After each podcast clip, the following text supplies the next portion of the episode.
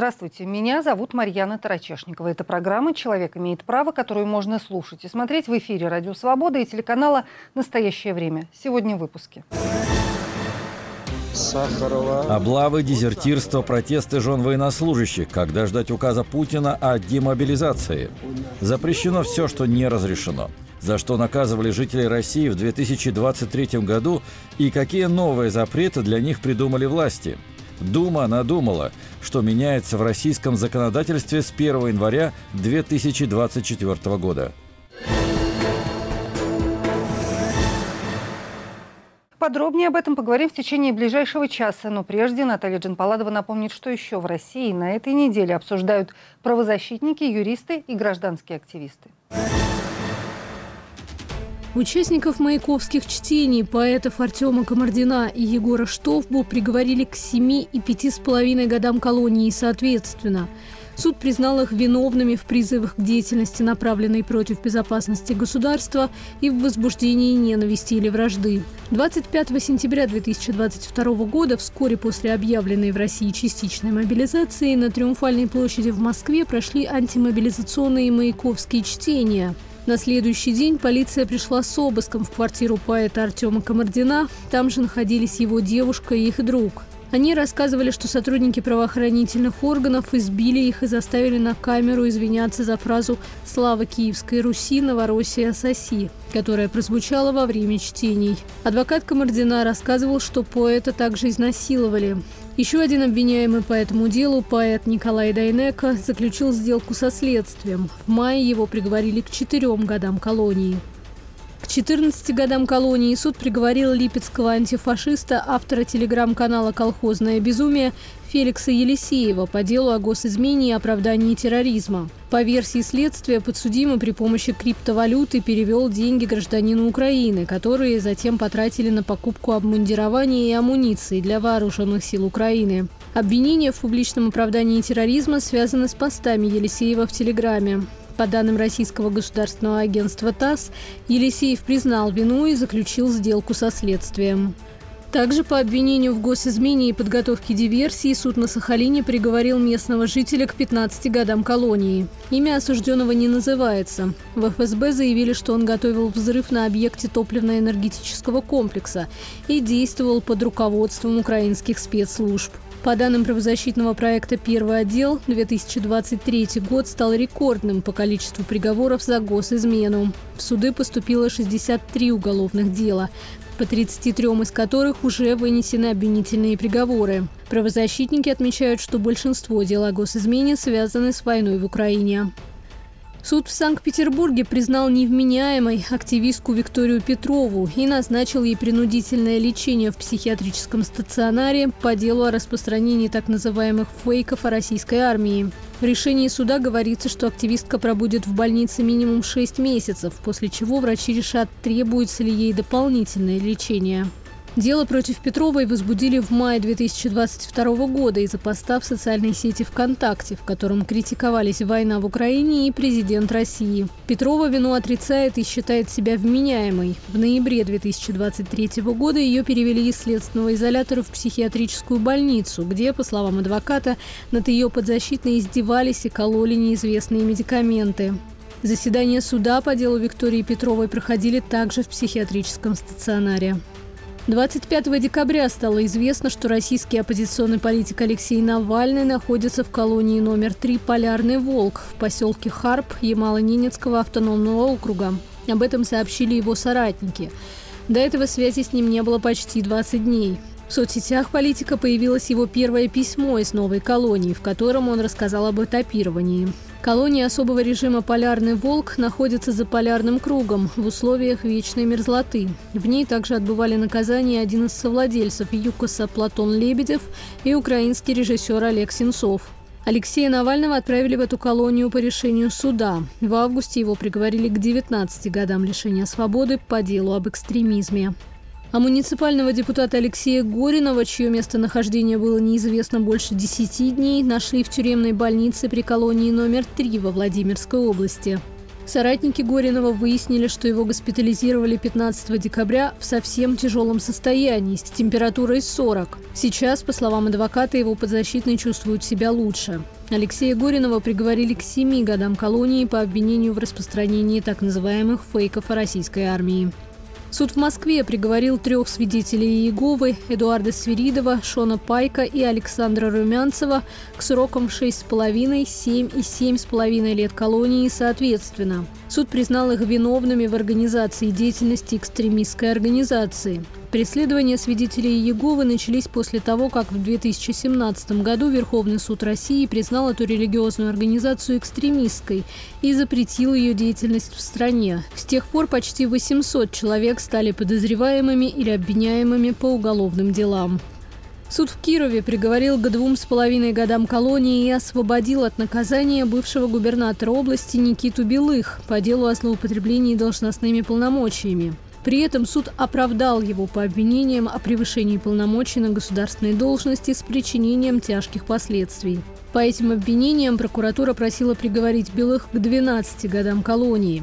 Это дело против Никиты Белых возбудили в 2021 году. По версии следствия, губернатор позволил бюджетной Кировской региональной ипотечной корпорации дать одной из частных компаний в долг 320 миллионов рублей. И эти деньги не вернулись. Первое дело по обвинению в получении взятки против Никиты Белых возбудили в 2016 году.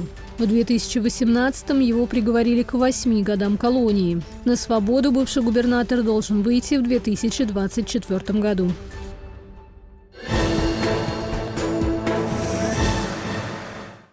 Завершается 2023 год и второй год так называемой специальной военной операции России в Украине, которая, если верить прокремлевским пропагандистам, должна была закончиться в три дня.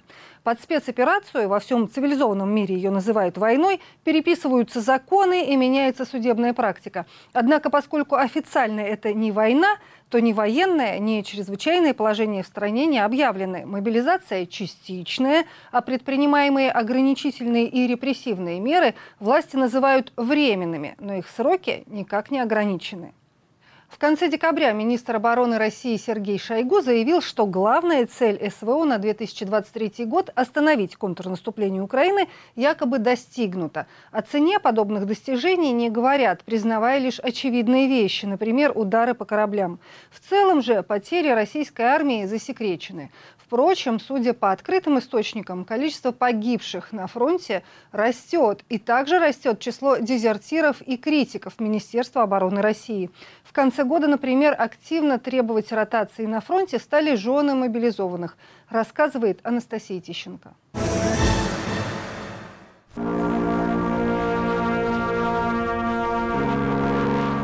Потери российских военных в Украине в 2023 году оказались в полтора раза выше, чем годом ранее. К такому выводу пришли журналисты русской службы BBC и издания «Медиазона», проанализировав списки погибших из открытых источников. Наконец декабря им удалось установить имена примерно 40 тысяч россиян, погибших за все время так называемой специальной военной операции. Из них по меньшей мере 24 тысячи человек погибли за этот год. После удара ВСУ по российскому десантному кораблю «Новочеркас» в порту Феодосии стало известно, что без вести пропали еще 33 моряка. Об этом сообщил канал «Астра» со ссылкой на свои источники. Российское Министерство обороны о потерях не отчитывается. Вот это взрыв. Середины 2023 года между Россией и Украиной фактически прекратились обмены военнопленными. Последний крупный обмен состоялся 7 августа. Сейчас в украинском плену находятся предположительно несколько сотен россиян. Президент Украины Владимир Зеленский на пресс-конференции 19 декабря признал, что процесс обмена замедлился по причинам, не зависящим от украинской стороны. Кремль обмены военнопленными не комментирует. На этом фоне в России растет число уголовных дел о самовольном оставлении части. Всего с начала мобилизации их было возбуждено по меньшей мере 4 тысячи. Число запросов о помощи в дезертирстве из российской армии резко выросло этой осенью, отмечают в проекте «Идите лесом». За три осенних месяца там получили 577 обращений против 305 за июнь-август. Тех, кто не смог покинуть службу, но отказывается выполнять приказы командования, сажают в ямы и подвалы. Издание «Астра» нашла как минимум 16 подобных мест, где удерживают отказников и провинившихся. Со мной выйдете и вместе со мной пройдете туда. И пока одни бегут из армии, других туда забирают, порой фактически насильно. В российских городах участили случаи облав на мигрантов. Сотрудники правоохранительных органов ищут тех, кто получил российское гражданство. Их отвозят в пункт сбора контрактников и вынуждают подписать договор с Министерством обороны. Вербуют на войну и в миграционных центрах. Участие в так называемой СВО, благодаря предложению российского президента, дает возможность получить российское гражданство в упрощенном упрощенном порядке. А Сахарова. Вот Сахарова. Здесь придумали новую уловку. Существует и обратный процесс. В конце декабря суд в Челябинске впервые принял решение о прекращении российского гражданства двух братьев-мигрантов за уклонение от воинского учета. Теперь они должны покинуть Россию под угрозой депортации. Предлагаю вывесить объявление на Авито. Меняю вооружение на армию в миллион человек на боеприпасы артиллерийские для ближнего боя 300 тонн в сутки. Одним из самых громких событий 2023 года стал мятеж, который в июне организовал глава ЧВК «Вагнер» Евгений Пригожин. Вместе с наемниками он пошел на Москву, требуя отставки, в том числе главы Минобороны Сергея Шойгу и начальника генштаба Валерия Герасимова. Глава ЧВК обвинял главнокомандующих в произволе, нехватке боеприпасов и ударах по вагнеровцам с тыла. Мятежников остановили, в том числе якобы благодаря Александру Лукашенко, после чего появился мем «Картофельный спас». Разговор – эйфория. У Евгения полная эйфория. Разговаривали первый раунд минут 30 на матерном языке. Сбили, бабахнуло в два раза, взорвалось, падает. Последствия мятежа для Евгения Пригожина стали буквально катастрофическими. Спустя два месяца самолет, на котором летел глава ЧВК «Вагнер» и несколько его соратников, потерпел крушение. В конце декабря американская газета Wall Street Journal написала со ссылкой на источники в западных спецслужбах, что убийство Пригожина организовал секретарь Совета безопасности России Николай Патрушев. По данным газеты, он и ранее предупреждал Путина о растущем влиянии Пригожина, а после мятежа предоставил российскому президенту план по его ликвидации, против которого Путин не стал возражать. Наемникам ЧВК «Вагнер», преимущественно помилованным заключенным из российских тюрем, предложили заключить контракты с Министерством обороны. А бывший глава воздушно-десантных сил России, генерал Сергей Суровикин, который мог знать о подготовке мятежа, лишился должности и, по информации нескольких СМИ, был временно лишен свободы. В тюрьме оказался бывший командир донецких сепаратистов, полковник запасов СБ Игорь Стрелков-Гиркин. Его обвинили в призывах к экстремистской деятельности из-за постов в Телеграме. Стрелков вину не признает и говорит, что хотел привлечь внимание к проблемам мобилизованных в так называемой ДНР, а также не допустить с их стороны военного мятежа. Теперь бывший командир донецких сепаратистов намерен баллотироваться в президенты России. Однако на прошедшее собрание инициативной группы не пришел нотариус, чье присутствие необходимо для подготовки документов кандидата к регистрации. Участвовать в выборах президента намерен бывший депутат Госдумы Борис Надеждин, который называет фатальной ошибкой начало полномасштабного вторжения в Украину. Его поддерживают родственницы мобилизованных россиян, которые последние несколько месяцев пытаются добиться ротации на фронте. Они выходят на одиночные пикеты, клеют наклейки на машины, пишут обращения во все инстанции. И их слышат. К мужьям на фронте приходят сотрудники ФСБ и угрожают отправить в мясной штурм за жалобы родственников, рассказывают жены в телеграм-канале «Путь домой».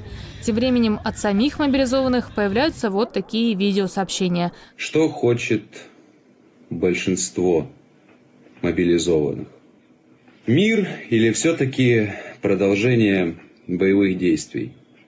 Однозначно мир. Однозначно мир. Выстрел! Конце года в Министерстве обороны России заявили, что мобилизованные останутся на службе до окончания войны или соответствующего указа президента.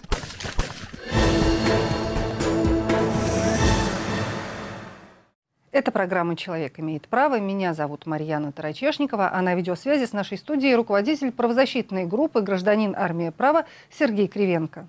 Сергей, здравствуйте. Здравствуйте. Ну, давайте начнем с того, что тревожит очень большую часть э, российских женщин сейчас.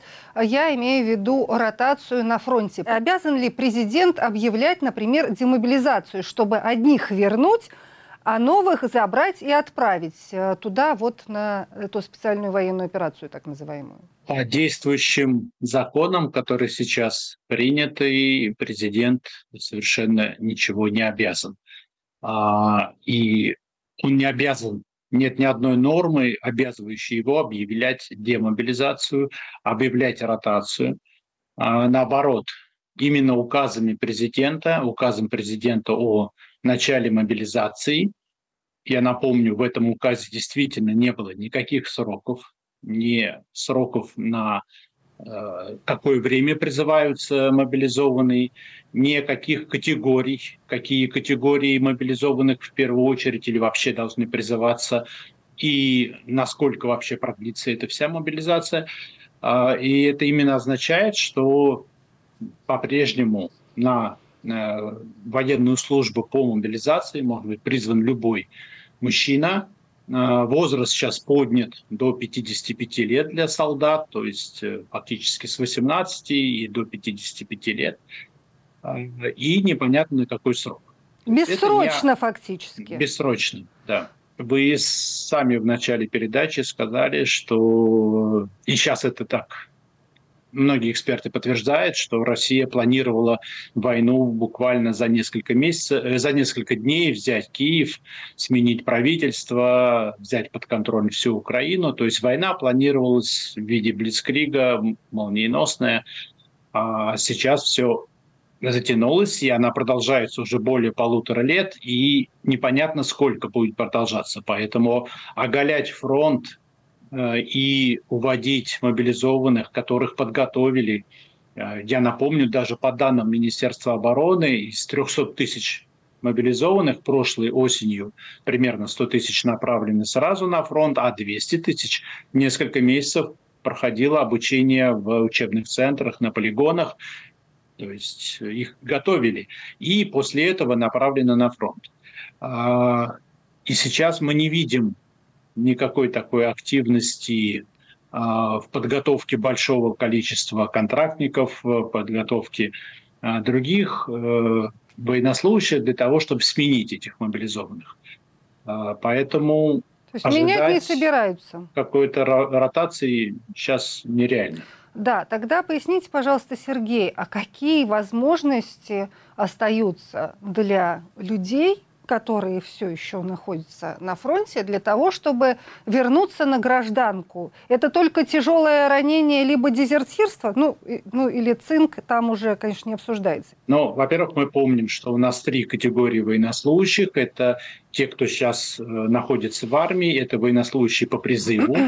И если они не подписал, если он не подписал контракт, то он через год должен быть уволен и массово все-таки призывников сейчас на войну не отправляют. Вторая категория – это военнослужащие-контрактники, и, и для них уволиться сейчас невозможно. В этом же указе мобилизации 22 сентября э, прошлого года президент отдельным пунктом запретил увольнение по всем основаниям, кроме трех.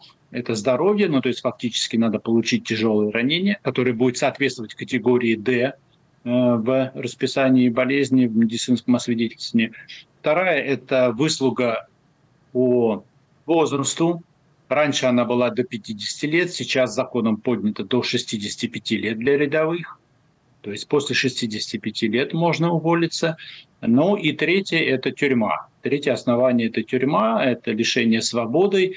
И действительно, значит, сейчас э, по этому основанию растет очень резко количество уголовных дел, достигает несколько тысяч, за самовольное оставление части и за отказ от выполнения приказа, за отказ от участия в войне. Сейчас эти основания тоже криминализованы. Но при этом, насколько я знаю, в апреле этого года Верховный суд Российской Федерации, пленум Верховного суда вынес постановление свое и разъяснил, э, что в случае, если человек покидает место военной службы, э, потому что Э, ну, какие-то чрезвычайные э, обстоятельства у него дома и сложная жизненная ситуация, то его следует оправдывать. Ну, это разъяснение, оно касается того примечания, которое есть в 337 статье.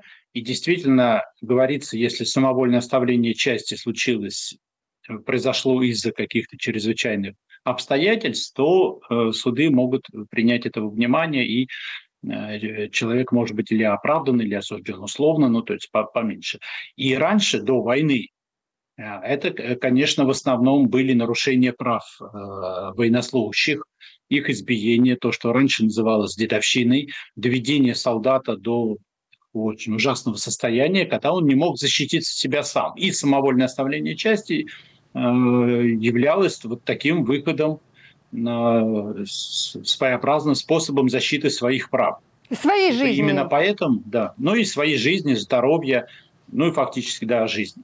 Но на самом деле это же и действует и на войне, потому что сейчас э, из-за вот этого отказа президента увольнять военнослужащих из-за того, что вот он отказал, и они не имеют права уволиться.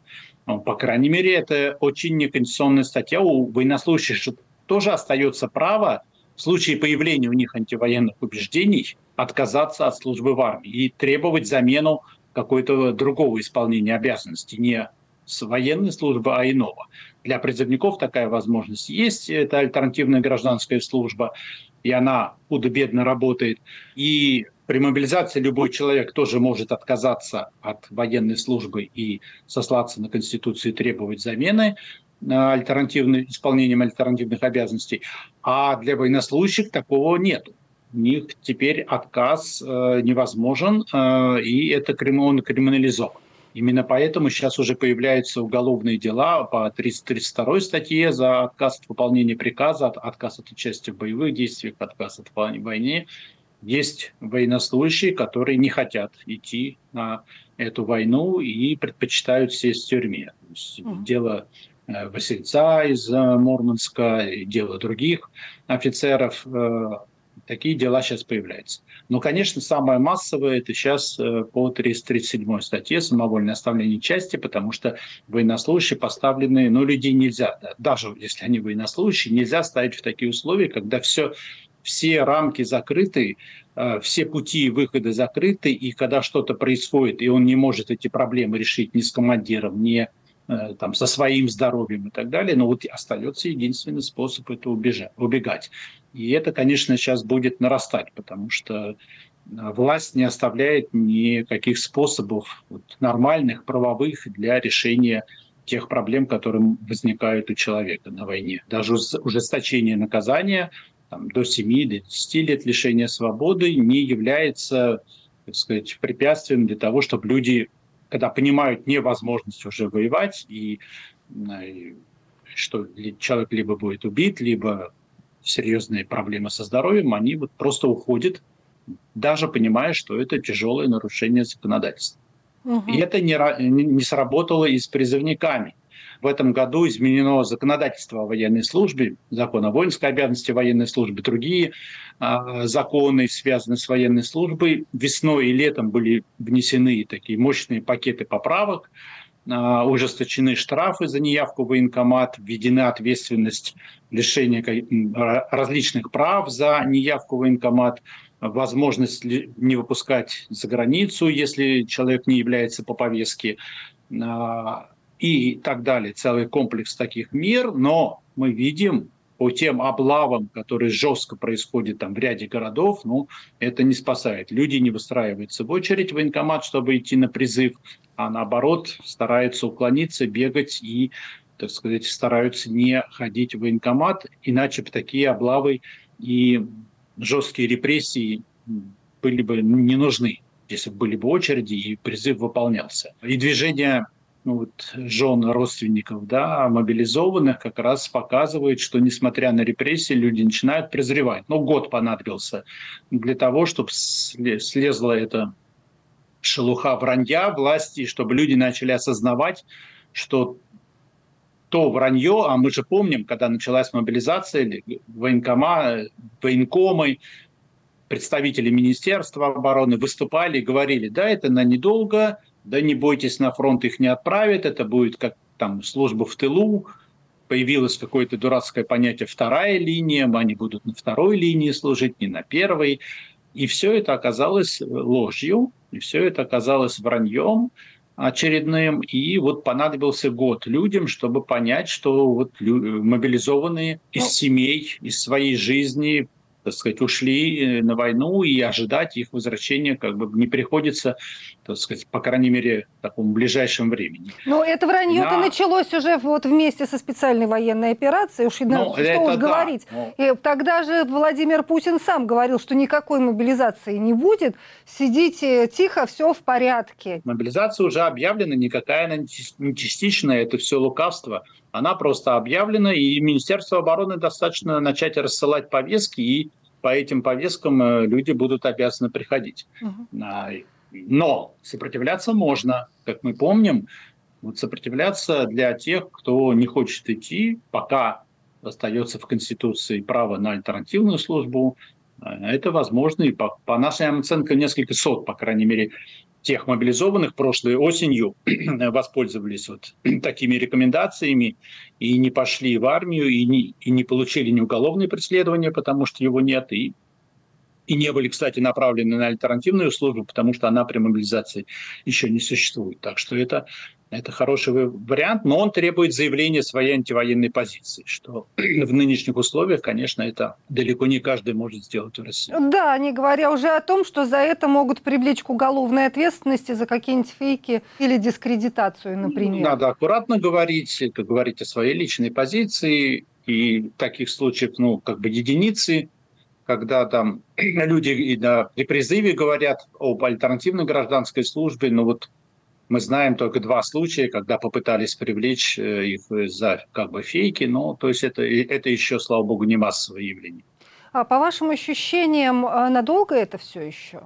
Ну, это очень сложный вопрос, когда в России сейчас нет совершенно открытой политики, когда решение зависит от одного-двух, может быть, человек, и предугадать их настроение довольно трудно, но сейчас видно наверное, развилка, которая стоит, если говорить, то об активной фазе войны. К сожалению, есть э, большая вероятность, что могут усилить нажим и, так сказать, пойти уже в наступление еще раз заново э, захватывая все новые и новые регионы э, Украины. Угу. Мобилизационный резерв огромный, 25-30 миллионов человек, и ограничивать его только там, количество офицеров, да, которые трудно очень восполнить довольно быстро, или количество оружия, монтирования, которое всю эту орду надо будет одевать. И это, это большая опасность, это надо всем иметь в виду. Вторая вероятность, если все-таки власти посчитают, что э, в, в, сам, в стране вот нарастает недовольство войной и особых сил справиться с Украиной нет, то будут так иначе инициировать какие-то переговоры, и мы выйдем на Минск-3, Минск-5, Минск-6, это прекращение активных боевых действий и какое-то замораживание ситуации, и тогда, может быть, мобилизация не понадобится. Как дальше пойдет ну, да, давайте все-таки надеяться будем на какое-то чудо. Вот как, как раз вокруг История новогодних праздников да. всегда хочется надеяться Хороший, на какое-то да, чудо. А, спас, да, спасибо большое. Сергей Кривенко, руководитель правозащитной группы «Гражданин Армия права», был на связи с программой «Человек имеет право». Мирного Нового года вам! Почти две трети политически мотивированных уголовных дел в России, по данным правозащитного проекта ОВД-Инфо, связаны с проявлением антивоенной позиции. Но в 2023 году российские власти расширили репрессивные возможности. ЛГБТ признано экстремистским движением, обновлен список невыездных из России граждан и условия, при которых российского гражданства и вовсе лишат. Прецедентом стало обвинение журналистки радио «Свобода» Алсу Курмашевой о несообщении властям о своем якобы иноагентском статусе. Как и за что наказывали жителей России в 2023 году и какие еще запреты и ограничения для них придумали власти, расскажет Иван Воронин. У нас сегодня вечеринка. Вау! У Евлеевой подруга. Вау. От почти голой вечеринки в московском Мутаборе в конце декабря в российском медиасегменте почти не осталось приставки «почти». Извинительный флешмоб звезд, вошедших не в ту дверь, отмена концертов и партнерских проектов и, наконец, обвинение в пропаганде ЛГБТ. Речь все еще о вечеринке с представителями обоих полов. Негодование в патриотическом блоке дошло до верховного главнокомандующего, возмутившегося фотографиями и видео из Мутабора, рассказывают источники базы. Правильная почти голая голая вечеринка должна выглядеть только так. Опа, ничего себе.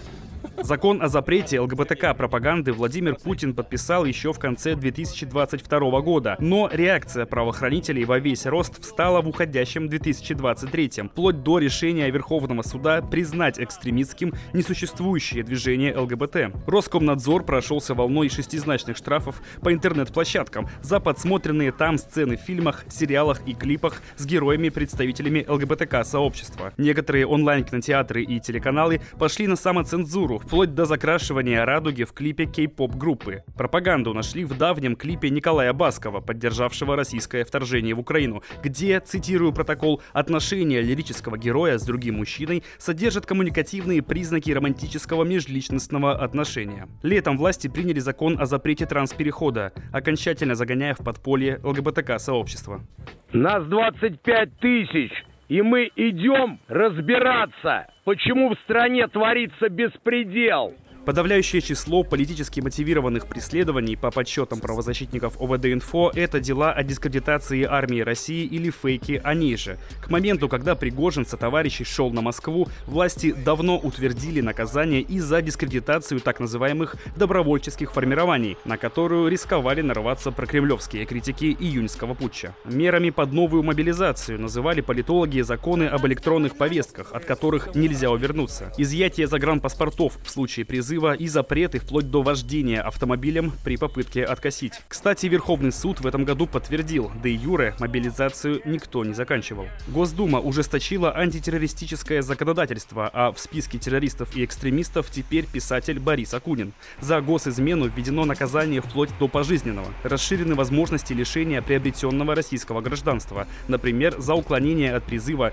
или тяжкие преступления против государства, в числе последних дискредитация армии и нарушение нарушения закона о митингах. Одновременно власти упростили процедуру получения российского гражданства. До пяти лет лишения свободы можно получить по новой уголовной статье за сотрудничество с международными организациями, в которых Россия не участвует, будь то Европейский суд по правам человека или Международный уголовный суд, выдавший в 2023 году ордер на арест Владимира Путина.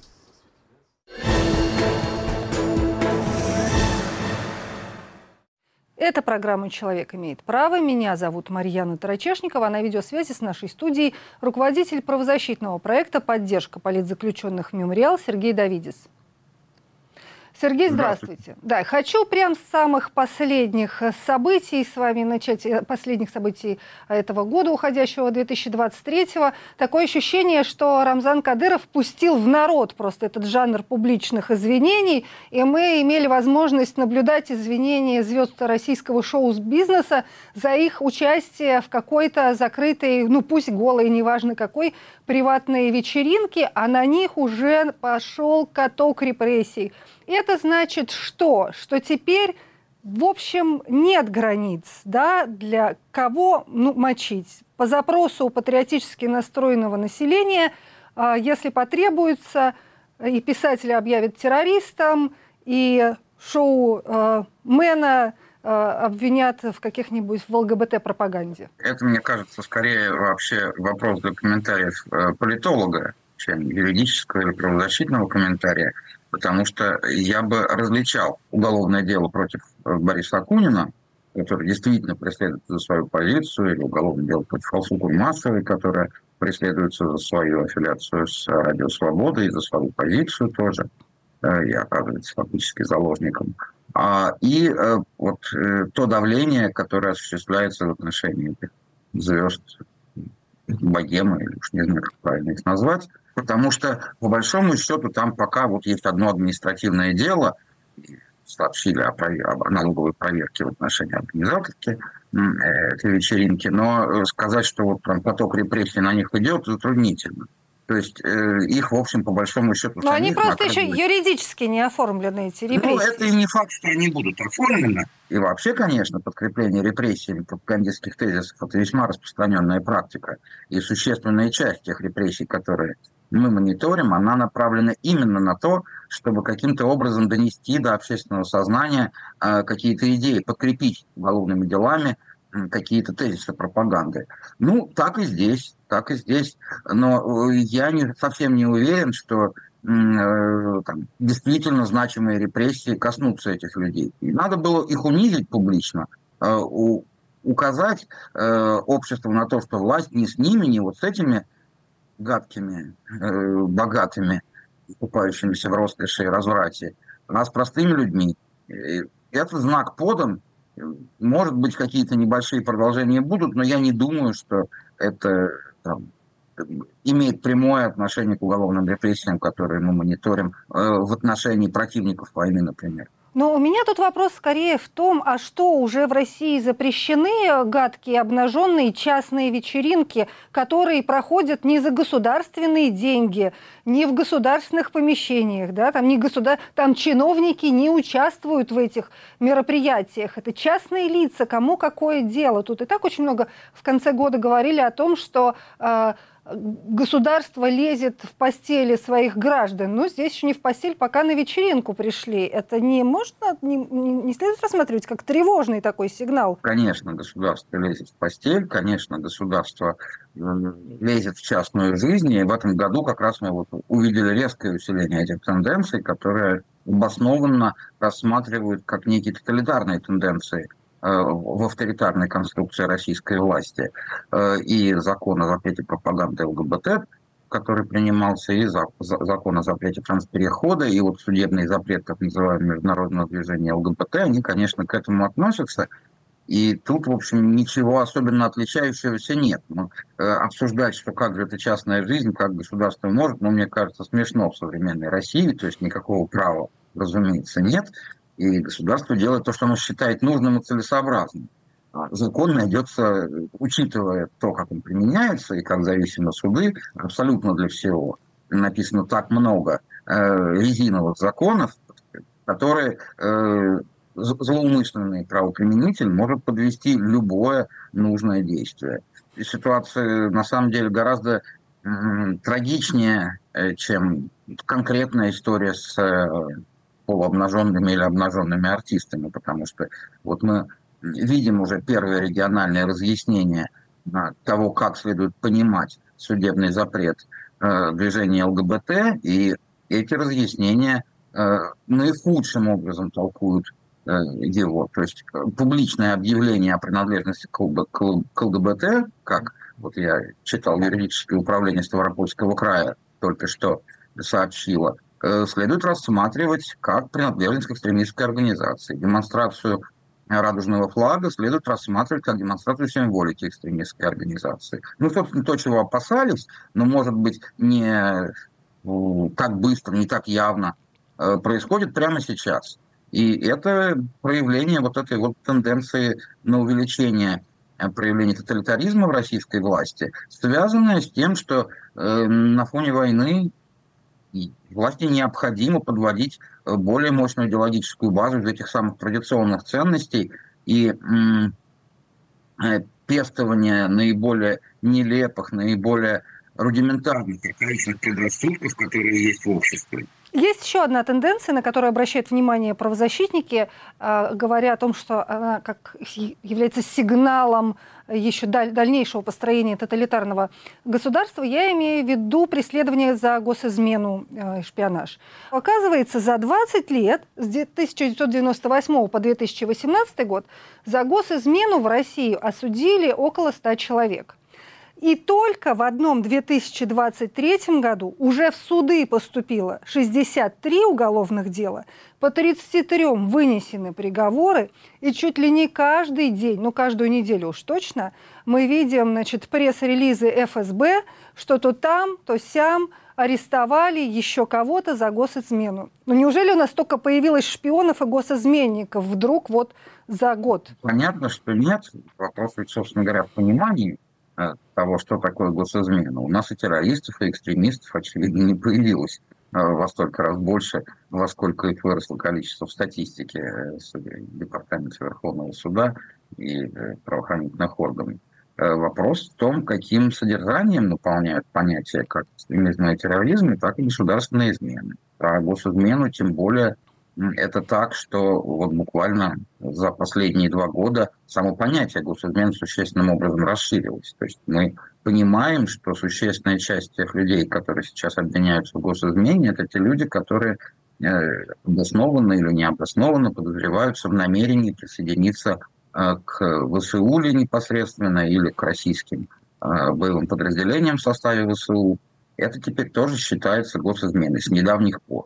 Одно и это, конечно – на фоне войны э, предполагает увеличение э, числа, но, э, числа людей, преследуемых по этой статье, но понятно, что это измена не родине как таковой, а измена тому режиму, который развязал эту войну. В ситуации войны, общего нагнетания такой истерии по отношению к окружающему миру, которая, конечно, началась отнюдь не 24 февраля, она нарастала неуклонно на протяжении последних ну уж пяти лет, ну, на самом деле, и десяти, э, э, все больше и больше, но, конечно, произошел резкий скачок. И в этом смысле и тут тоже, как вот э, в делах о общественной нравственности, проявляется та же тенденция. То есть эти дела в значительной степени вызваны тем, что власти необходимо демонстрировать реальность угрозы российским интересам со стороны внешнего врага. Если э, по делам о попытках вступления в ВСУ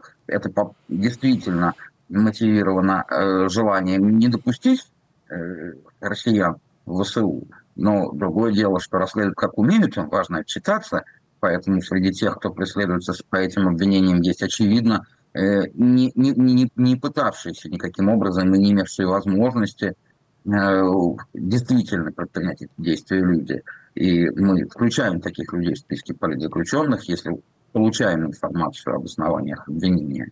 Но э, среди них много и тех, кто обвиняется вот в классическом, ну, условно классическом понимании госизмен, потому что в классическом все-таки понимается, э, понималось до некоторых пор, до 2008 года, э, выдача э, секретных сведений, доверенной человеку тайны государственной, с чего, собственно, и начали. Но уже с 2008 года это могут быть фактически любые действия, направленные против э, внешней безопасности Российской Федерации, э, а, соответственно, оценивать, э, с кем коммуникация была, была ли она с органами разведки другой страны, и на что эти действия были направлены, будет ФСБ.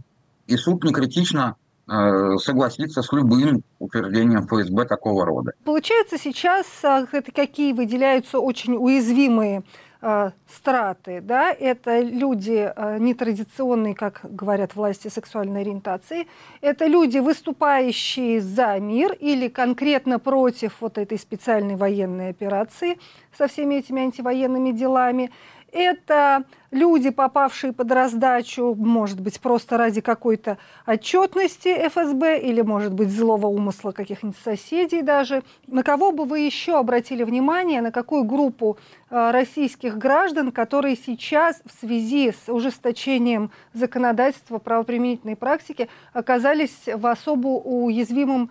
Я сейчас не спрашиваю отдельно про мобилизованных и военных контрактников, это другая история. Я имею в виду вот людей с гражданки. Мне кажется, что ставить вот на одну доску тех, кто э, преследуется за выражение своей позиции, э, представителей ЛГБТ и тех, кто вообще оказался случайными жертвами, неверно. Потому что люди, которые высказывают позицию, они предпринимают осознанные действия и действительно таким образом навлекают на себя риски э, преследований со стороны власти. И тут как раз большую роль играют всякого рода доносы. То есть, собственно, вот как э, с, с этой голой вечеринкой, это ведь тоже была реакция на какие-то негодования со стороны очень маленькой, но активной части общества. Так же, как вот Сашка Скочеленко, там какая-то пенсионерка написала доносы по многим другим делам репрессии, в общем, избирательны, но при этом, если поступил донос, надо реагировать, и никто не решится положить его под сукно, чтобы его не обвинили в том, что он недостаточно бдителен по отношению к врагам государства. В том, что касается ЛГБТ, Тут тоже, конечно же, вопрос каких-то доносов, каких-то сигналов, и это все-таки не преследование, вот пока, непосредственно за принадлежность, а за открытое публичное выражение этой принадлежности, скорее за ЛГБТ-активизм, защиту э, прав ЛГБТ публичную, и это сотни людей в любом случае, если не тысячи, они действительно подвержены риску, но это, в общем, риск, связанный с их активной позицией, а не просто принадлежностью группе, по крайней мере, пока. А в том, что касается людей, которые оказываются случайными жертвами, хоть ученых, шпионов, хоть тех, кто э, безосновательно обвиняется в госизмене, тут нельзя выделить их в какую-то группу.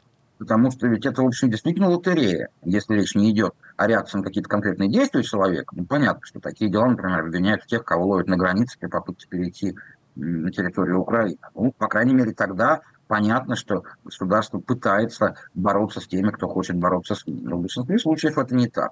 Так вот, если говорить о других категориях, то, конечно, по-прежнему продолжаются преследования э, религиозные. Э, и свидетели Иеговы, и э, люди, которые обвиняются в участии в Хизбут Тахрир, есть и другие мусульманские организации, есть и христианские организации. То есть, собственно говоря, и э, подавление вот этих э, слишком распущенно себя ведущих, на взгляд, э, пуританских согра... пуритански настроенных сограждан, представителей элиты, и э, вот то, о чем я говорю, это все примерно одного э, плана действия, э, призванные э, ну, сделать общество более гомогенным, помешать высовываться, потому что э, в, той ситуации, в которой оказалась страна, э, любая особость, любая инаковость, она оказывается уже, э, если не угрозой, то признаком угрозы. А на ваш взгляд, то, что 2024 год в России будет годом выборов, э, значит, означает ли это, что немножечко э, приподспустят гайки, ослабит их, ну хотя бы до, собственно, выборов на первую там, первые несколько месяцев года, или наоборот сразу начнут жестить так, чтобы не оставалось сомнений, кто победит и что потом будет после этой победы на выборах? Я думаю, что корреляция относительно условная между э, выборами и масштабом репрессий. Но э, есть, я думаю, э, тут две разнонаправленные тенденции. То есть если вот мы начали с э, репрессий против фактистов, ну, условных пока репрессий, но тем не менее, или репрессий против ЛГБТ, то скорее они как раз имеют предвыборный идеологический. И можно ожидать, что такого рода дела будут появляться в первую очередь до выборов, потому что они предназначены для того, чтобы послать месяц избирателям, что власть с ними, что она разделяет вот это видение мира, а, поэтому тут скорее можно ожидать роста. А по каким-то э, делам, которые э, обществом негативно, ну, вот, не знаю, вышел человек на улицу, там, я не знаю, потребовать э, снижения квартплаты, снижения цен на яйца, его как бунтаря, там, не знаю, сажают в кутузку, то тут скорее можно ожидать некого снижения. Спасибо большое. Сергей Давидис, руководитель правозащитного проекта «Поддержка политзаключенных «Мемориал» был на связи с программой «Человек имеет право». Спасибо, Сергей, с наступающим Новым годом. Повышение призывного возраста, увеличение пенсии, мат-капитала и новые правила оплаты отопления. О том, что изменится в российском законодательстве с 1 января 2024 года, расскажет Анастасия Тищенко в нашей рубрике «Дума надумала».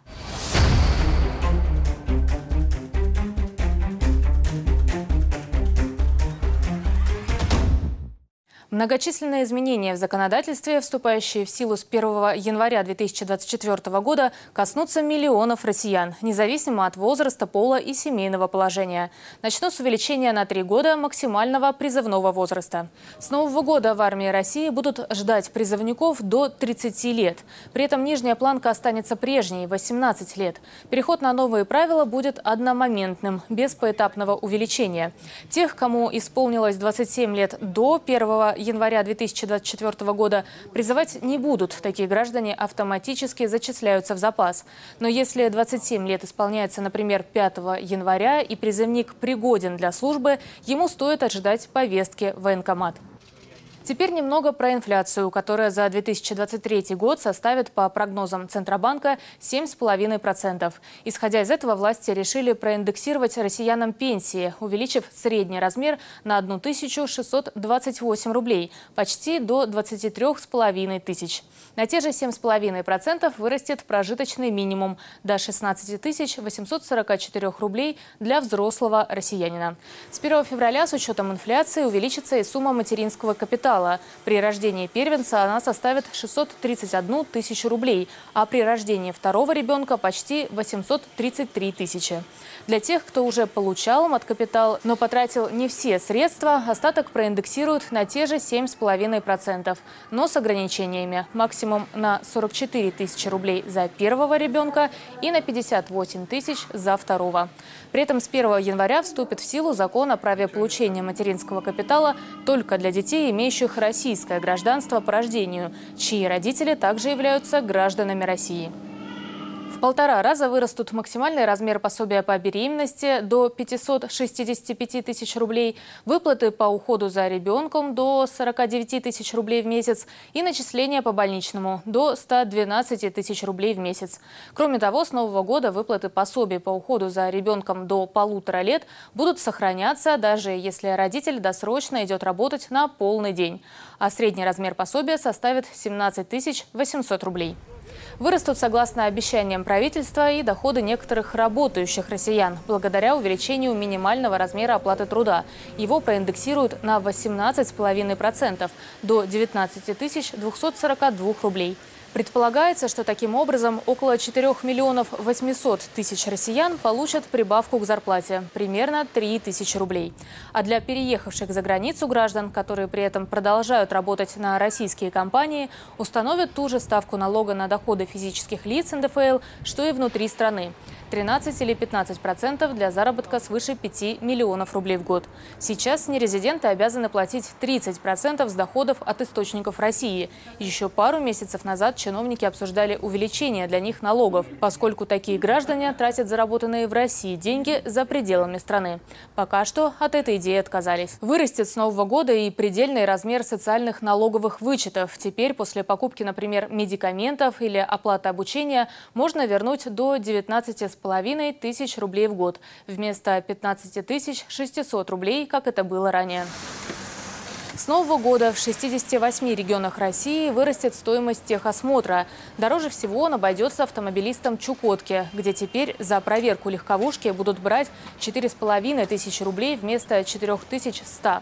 Самые низкие будут тарифы в Ивановской и Волгоградской областях. Там за техосмотр попросят 913 рублей.